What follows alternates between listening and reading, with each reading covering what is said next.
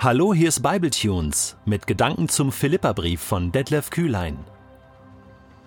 Der heutige Bibletune steht in Philippa Kapitel 1, die Verse 1 bis 2 und wird gelesen aus der neuen Genfer Übersetzung. Paulus und Timotheus, Diener Jesu Christi, an die Gemeinde in Philippi mit ihren Leitern und Diakonen.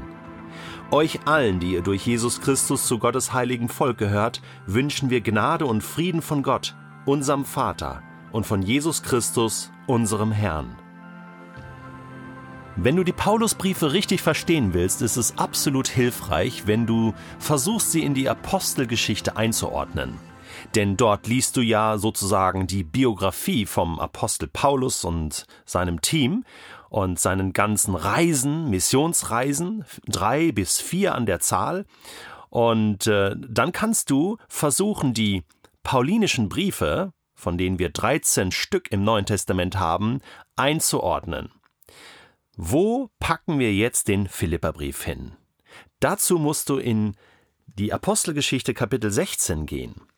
Und da liest du, dass Paulus mit seinem Team die Provinz Galatien besucht hat, auf seiner zweiten Missionsreise, und dass er dann nachts einen Traum hat, nachdem sie an verschiedenen Stellen erleben mussten, wie der Geist Gottes sie nicht weitergeführt hat, wie er ihnen sozusagen Stoppschilder aufgestellt hat, ähm, hat er dann einen Traum?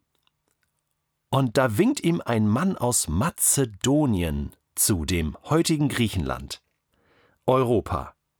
Und am nächsten Morgen steht er auf, berichtet seinem Team und dann beschlossen sie, überzusetzen mit dem Schiff nach Europa. Das ist sozusagen die Schnittstelle, wo das Evangelium, die Botschaft von Jesus Christus mit diesem Paulus-Team von Kleinasien nach Europa kommt, nach Griechenland. Und da heißt es Apostelgeschichte 16, Vers 11, nachdem unser Schiff von Troas ausgelaufen war, fuhren wir auf direktem Weg zur Insel Samothrake. Am folgenden Tag kamen wir nach Neapolis und von dort ging die Reise landeinwärts nach Philippi. Da haben wir es. Philippi, eine römische Kolonie, war die bedeutendste Stadt in diesem Teil der Provinz Mazedonien. Und dann blieben sie da ein paar Tage.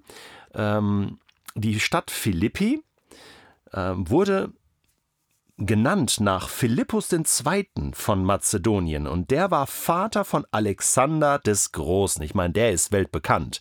Alexander der Große, ein großes Imperium aufgebaut ähm, vor den Römern, wurde dann äh, ja abgelöst von den Römern und da gab es auch eine Schlacht in der Nähe von Philippi, äh, die dann die Römer gewonnen haben. Ja, das weiß man aus der Geschichte.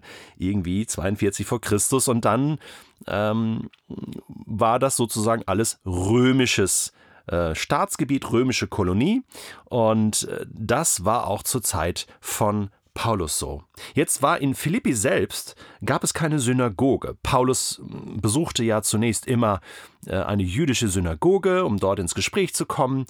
Ähm, die Juden dort trafen sich vor dem Stadttor an einem Fluss.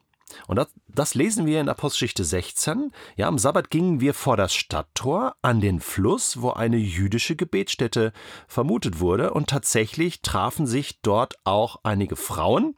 Wir setzten uns zu ihnen und begannen mit ihnen zu reden. Und eine dieser Frauen, sie hieß Lydia, war eine Purpurhändlerin aus Thyatira die an den Gott Israels glaubte. Also keine Jüdin, ja, sondern eine Geschäftsfrau, ähm, ledig, ja, die ein eigenes Geschäft hatte und in der Nähe von Philippi wohnte, ähm, aber gottesfürchtig war und sozusagen am Sabbat mit zu diesen zu diesem jüdischen Treff ging und dort Paulus und sein Team kennenlernte. Und nachdem, ähm, na, dann heißt es, und während sie uns zuhörte, öffnete ihr der Herz, der Herr das Herz, so dass sie das, was Paulus sagte, bereitwillig aufnahm. Und dann, nachdem sie sich dann mit allen, die in ihrem Haus lebten, hatte taufen lassen, lud sie uns zu sich ein. Wenn ihr überzeugt seid, dass ich jetzt eine Christin bin und an den Herrn glaube, sagte sie, dann kommt in mein Haus und seid meine Gäste. Und sie drängte uns so, dass wir einwilligten. hier haben wir die Entstehung der ersten christlichen Gemeinschaft, Gemeinde, Kirche, wie auch immer du das nennen magst, in Europa. Und die war dann, später hören wir noch einmal davon, in Lydias Haus. Ich habe schon ähm, äh, in einigen Podcasts über die Apostelgeschichte zu diesem Thema gesprochen. Da kannst du das nochmal nachhören. Äh, hier war die christliche Wiege Europas. Hier ging es los. Es ist ein, ein entscheidender Moment. Und natürlich ist Paulus dann auch in Philippi gewesen, in dieser Stadt. Dann auch lesen wir dann, die nächsten Tage hat er da gelehrt und dort entstand dann eine christliche Gemeinde. Und an diese christliche Gemeinde geht dieser Brief von Paulus. Man ist sich jetzt nicht hundertprozentig sicher, ob Paulus diesen Brief in der römischen Gefangenschaft geschrieben hat, weil er sagt im Philipperbrief, dass er sie gerne noch besuchen möchte. Und in Rom, äh, das hatte er vorher im Römerbrief Kapitel 15 mal angedeutet, ähm, wollte er eigentlich weiterreisen nach Spanien und nicht wieder zurück nach Griechenland. Also er hatte eine andere Reiseroute geplant. Deswegen nehmen manche an, dass der Philipperbrief vielleicht doch schon ein bisschen früher entstanden ist in einer anderen Gefangenschaft. Möglich ist da Caesarea äh, oder auch eine äh, Gefangenschaft in Ephesus, die noch angenommen wird. Ähm, das muss uns jetzt nicht weiter interessieren. Wichtig ist, Paulus ist gefangen, hat Zeit äh, und schreibt jetzt diesen Philipperbrief, ähm, worin er sehr, sehr dankbar ist und auf eine tolle Zeit mit den Philippern äh, zurückblickt. Er hat ein tolles Verhältnis zu ihnen und da sind wir jetzt mittendrin. Paulus und Timotheus schreiben. Und sie nennen sich Diener Jesu Christi. Nicht die großen Apostel, sondern Diener, was man auch mit Sklave übersetzen kann. Hey, wir, wir, wir haben einen großen König, einen großen Herrn, und das ist Jesus, und wir dienen ihm. Und er schreibt an die Gemeinde in Philippi mit ihren Leitern und Diakonen. Da ist eine, eine, ein Leitungsteam. Das ist toll. Da ist nicht der Bischof von Philippi oder so oder der Papst von Philippi, äh, ja, sondern da gibt es Leiter, da gibt es Diakone, da gibt es ein Team. Äh, ich nehme ganz stark an, dass äh, Lydia da auch in, involviert war äh, mit ihrer Hausgemeinde. Ähm, ja, das war sowieso die, die Versammlungsform damals. Man hatte ja kein Zentrum gehabt, man traf sich in den Häusern, so lesen wir es in, in der Apostelgeschichte. Äh, und das war das Team, die haben da angefangen.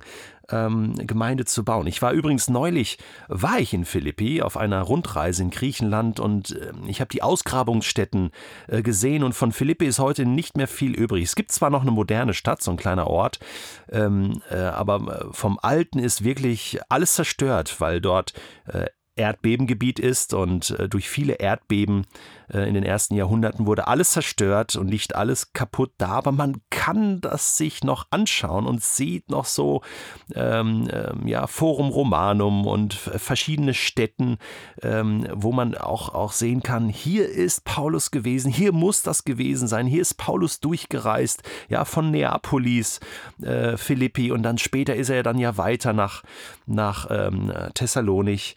Ähm, ja, ganz, ganz spannend. Äh, und jetzt lesen wir hier euch allen, die ihr durch Jesus Christus zu Gottes heiligen Volk gehört, wünschen wir Gnade und Frieden von Gott, unserem Vater und von Jesus Christus, unserem Herrn. Das ist so eine typische, so ein typischer Segenswunsch von Paulus, ein Briefeingang.